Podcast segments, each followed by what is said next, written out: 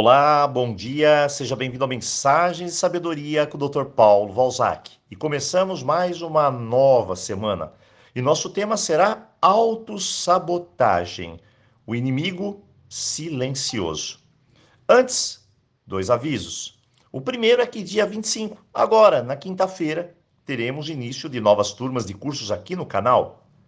Cursos como limpeza de memórias Roponopono, foco, prosperidade, cura da criança interior e muitos outros. O segundo aviso é que, durante essa semana, você vai descobrir os seus sabotadores. E não se esqueça, tem como vencê-los. Peça ajuda e nós enviaremos as melhores dicas para você.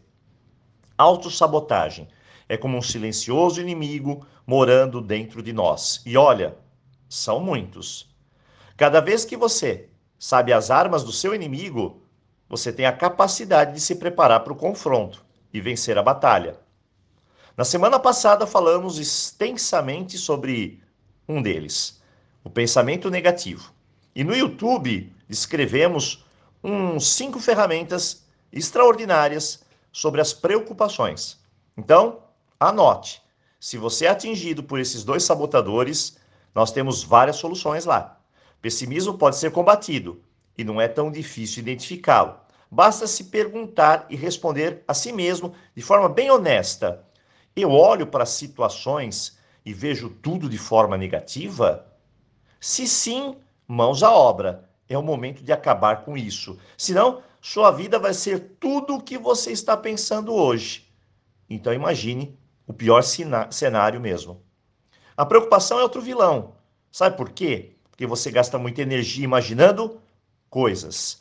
E mais, perde a vontade de fazer o que deve ser feito, o que é importante. Então pare e responda de novo: será que eu me preocupo desnecessariamente? Olha, a resposta tem que ser honesta. Se for sim, também é hora de mudar isso, tendo mais foco e se organizando. Vai lá e assiste o nosso vídeo sobre preocupações.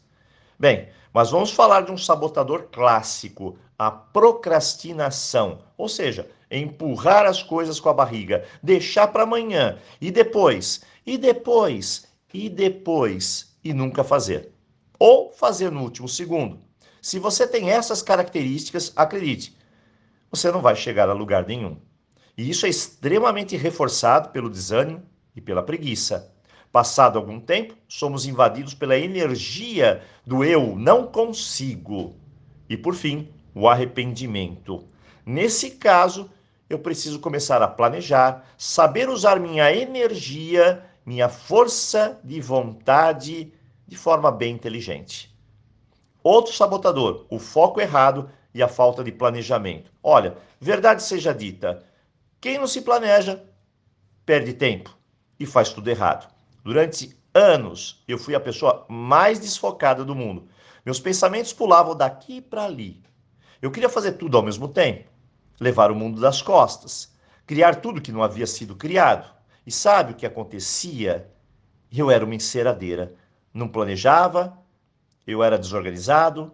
E quando comecei a planejar, antes de começar eu perdia, me perdia naqueles pequenos detalhes e de novo eu virava uma enceradeira, não saía do lugar. Com o tempo, aprendi sobre prioridades, o que eu posso e não posso fazer, o que vem primeiro, o que vem depois. Me organizei, criei um plano de ação e na minha cabeça acendeu duas luzes, uma coisa de cada vez. E a outra luz, tudo tem seu tempo, início, meio e fim. E eu preciso seguir esses ritmos. Assim, ganhei produtividade para tudo, até um tempo para mim mesmo. Sabe quando a gente vai descobrir os sabotadores?